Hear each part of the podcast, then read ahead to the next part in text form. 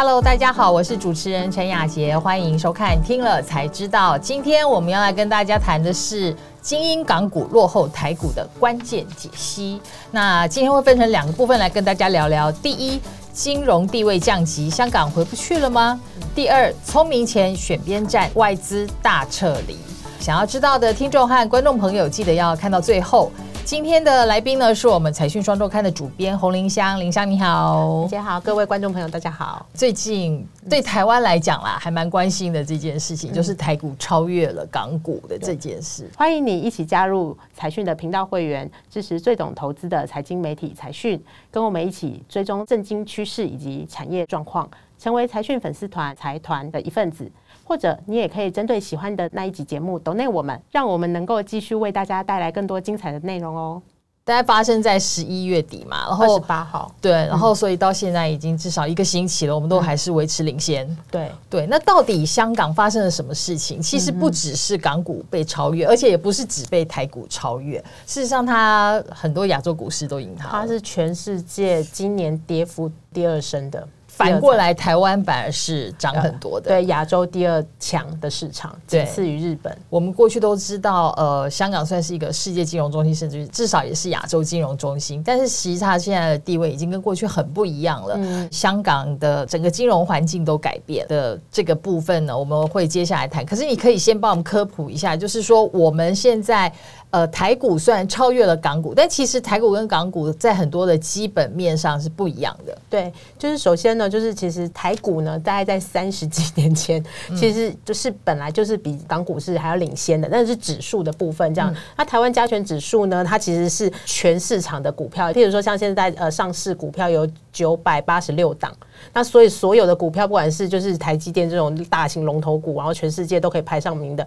然后也有那种鸡蛋水饺股，这样它全部都会被纳入为成分股这样子。但是呢，香港的恒生指数呢，它创立的时候呢，大概只有三十档股票，也就是它最大的三十档。那到现在算增加了八十二档，因为它现在整个总共的在港股挂牌的家数大概有两千六百多家，恒生指数也因此就是增加了，大概是现在是八十二档。但是呢，它它会定期把表现不好的股票给剔除，并且要加入新的公司，比如像十二月的时候，他就加进了药明康德，还有理想，所以我们就就会把它比喻成像台股可能就是平民的平民军团，对，然后呢，那港股它就是精英部队这样子。那这次竟然能够就是有这么大的涨跌幅的差距，然后导致这个指数整个就是被台股超车，吓掉大家的眼镜的这样子。我觉得这个部分可以第一个来看的就是说，其实香港的整个金融环境都改变了。我觉得你点到一个很重要的重点，就是其实香港现在整个金融的市场。基本上就是在服务中国，最明显的其实从市值就可以看得出来，就有人统计，港股现在目前总市值里面有八成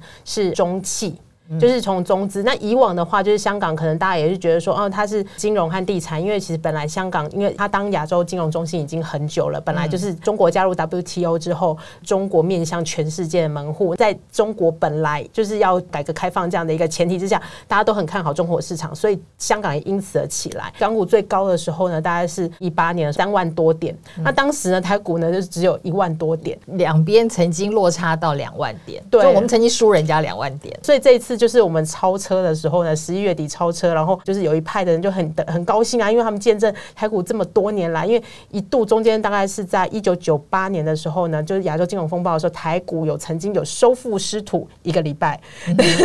对，然后很快又被港股堆过去，这样从那时候到现在已经又隔了二十五年，所以今年就是大家也很担心说啊，会不会又其实只是昙花一现的，就是反超啊，会不会大家只是台湾人的自嗨这样？但其实我们真的重新再回去做基本面。盘整，老实说啊，说的直白一点，就是。目前找不到看好港股的理由，我们就从那个金融面来去看。就是首先呢，就是我们发现说，香港就是以前是世界的香港，变成了中国的香港。那现在是更明显的、更全面性的中国化，尤其是在金融这个方面更明显。因为以往大家会认为说，香港应该是个国际金融的，纳入国际金融的那种概念。以往我们去香港跟那些经理人谈聊一些业务的时候，他们也是讲全世界，他们跟至少是跟亚洲、跟东南亚，或是跟美国、英国这样的一个贸易的一个往来啊这些。但现在都只听得到人民币业务这样子。嗯，港股指数里面呢，它现在也大部分都是金融和地产。然后我去查了一下股价，就碧桂园它和恒大他们好的时候大概是三十一块港元，三十块左右的港元。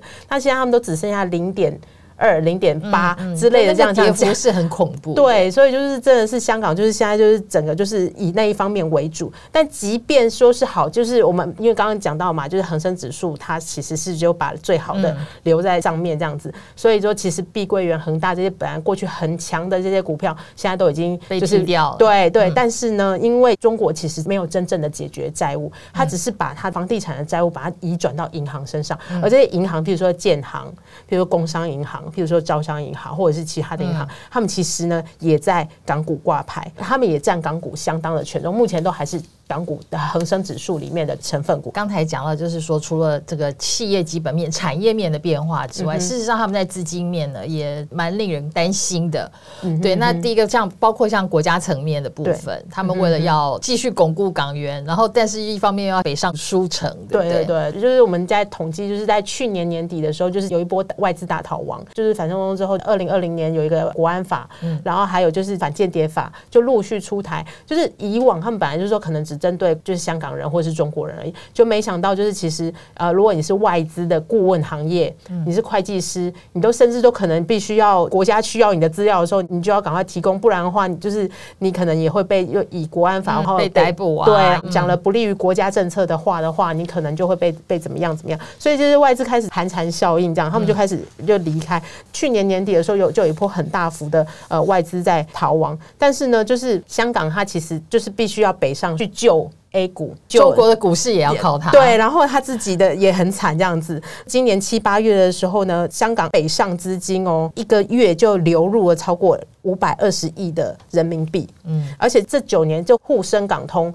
这个资金北上，大概累计已经超过两兆。就是从香港汇入中国股市的资金，基本上已经超过两兆，对，变成一个真的就是已经回归祖国的一个金融中心了。当祖国需要你的时候，那当然更不用讲，就是说有钱人其实都跑了。对对，香港的移民潮大概从二零一九年之后就很明显的大量的增加。然后那，当然香港那种非常非常顶级的富豪，其实本来也就是全球布局，对对，本来就是全球布局的。这是我们受访对象跟我们分享。对，第一有钱人就去什么美加。纽澳，嗯嗯，对，英国一类的，对，然后呢，稍有实力的呢，就到泰国，然后呃，新加坡、东南亚一带，对，然后也包括台湾，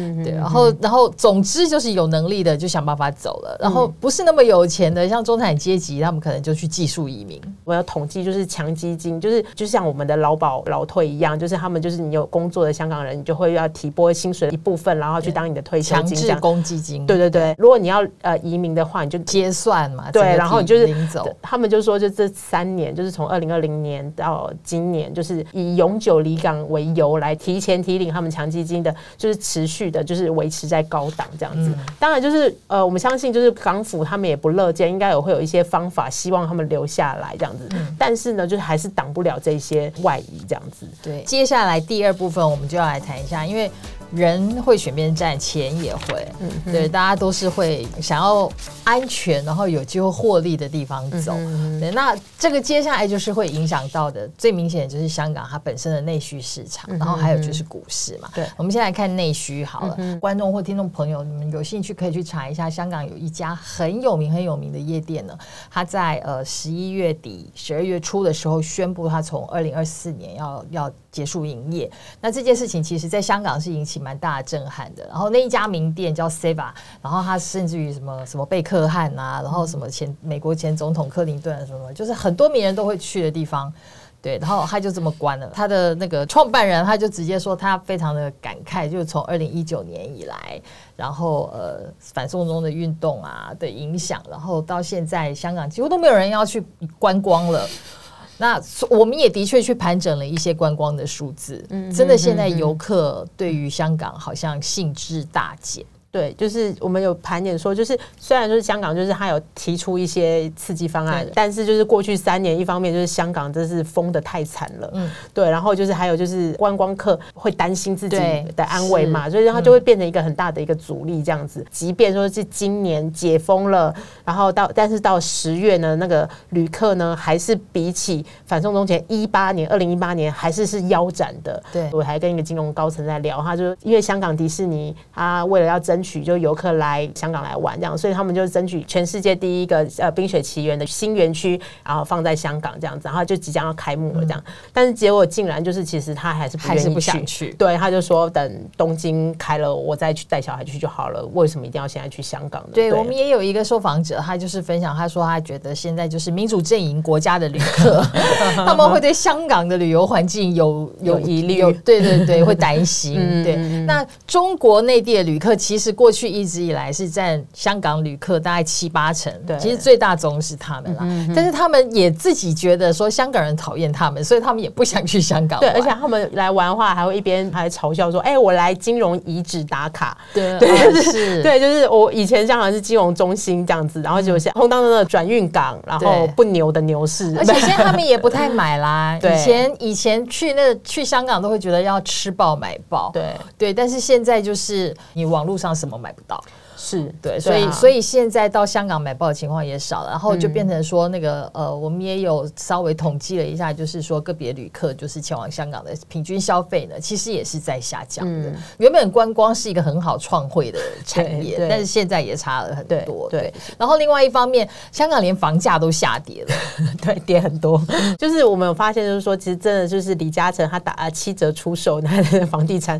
连他都开始贱卖香港资产的时候，就知道就是这是一个情势一个很大的逆转这样子。为、为什么没有人买房子？以前的香港不是寸土寸金吗？它曾经是全球最贵房价对，的，呃，一方面就是真的是呃人走的太多了，比较有能力的那个中产阶级以上的那些人，他们现在也会处于一种观望的态度，因为不知道香港前景不明。那如果我要花很多的钱去买房子的话，我不就我钱就这样卡在这边吗？所以他们就宁愿用租。所以我们发现一个比较特别的状况，就是说它的房价是大幅的降低的降低的，对，对但是租金并没有反而最近是有稍微上上扬。而且其实不管是私人住宅或者是办公室，其实都碰到同样的情况，就是人流迁出嘛，嗯。所以就变成说形成了新的卖压。对。刚才讲到消费的减少，然后尤其是奢侈品的减少。过去去香港很会去买一些名牌精品，然后现在那些 对现在那些名牌精品的品牌也都走了，哦。他们就直接干脆去中国开好了。对。对，然后所以就变成说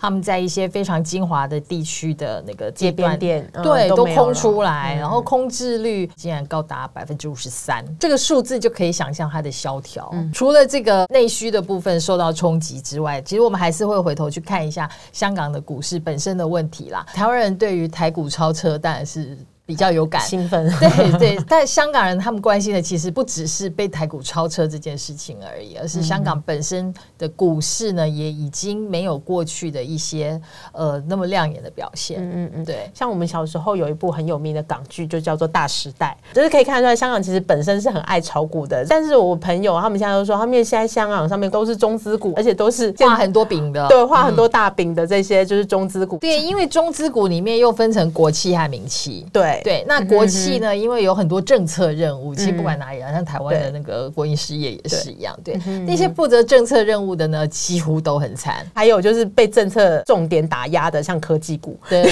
就电商啊，就滴滴呀、然后还有然后还有腾讯，那因为游戏嘛，对进了对游戏，还有教育啊，这些都被打得很惨，这样子。就是其实，在二零一五到二零一六年左右呢，那恒生指数最大的全指股其实是阿里巴巴和腾讯，那其他还有就碧桂园，然后啊 还有就是舜宇光学这一些这样，然后美团也是，当当然现在美团也还在啦，但是现在都也是都跌到不行，对，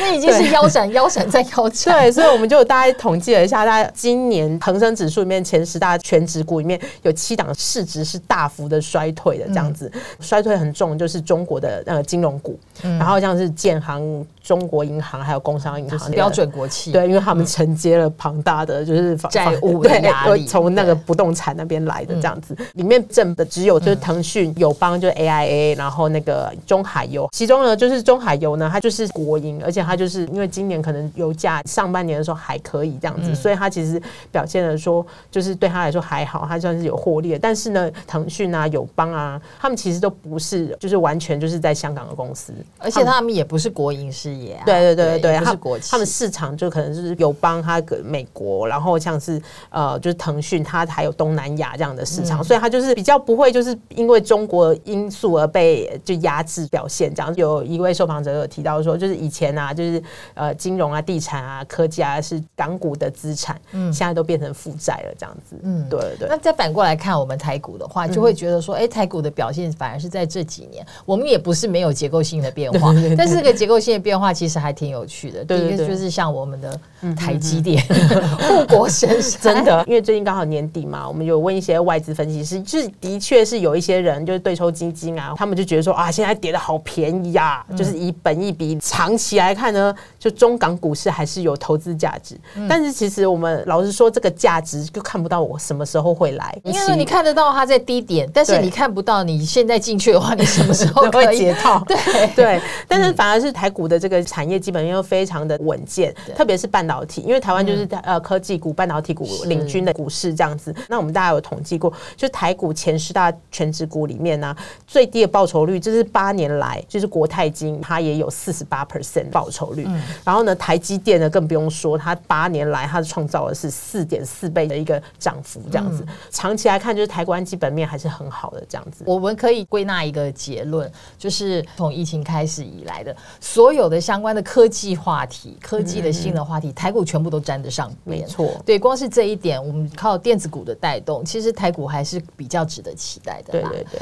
好，那接下来呢，我们要回复财团在听了才知道第一百六十五集《中国抢救失业，靠低价策略席卷全球市场，台湾四大产业将变成产业》的留言。那第一位是 Cecilia Han，他说跟我预料的一样，中国为了救经济，可能会回头输出通缩。接下来就看印度跟东南亚国家是否要跟中国竞争输出通缩，这个值得持续关注。的确，这个形成了全世界的一个经济的隐忧啦，所以我们就继续关注吧。那第二位 Jenny Rabbit。他说：“这是一个优质的节目，非常感谢。对，谢谢你们的鼓励。那第三位，我们请林香帮我们念一下好了，也是财团的 Henry。”他说：“低价策略只能起短期作用，缺乏相关政策持续性支持以及产品质量的问题，最终只能维持到了面子，输了里子。中国的确就是像今年的那个双十一，我就很有感觉。今年的双十一应该是就是有双十一以来就是销售量最低的一次，好像只有三千多亿人民币的。对，然后所以他们干脆连双十二就不做了。嗯，对，的确就是低价策略，呃。”不管是在产业，或者是说整总体经济的话，大家都是只能治标不能治本的啦。最终你还是要看，我觉得是真的是整个政策的环境，然后还有就是基本面啦。对对对。好，那感谢大家收听今天的节目，也谢谢林香的分享，谢谢雅洁，谢谢听众朋友的时间。嗯，那如果你喜欢财讯的内容，并且愿意支持我们，欢迎加入财讯的频道会员，成为财团的一份子。听了才知道，我们下次见，拜拜，拜拜。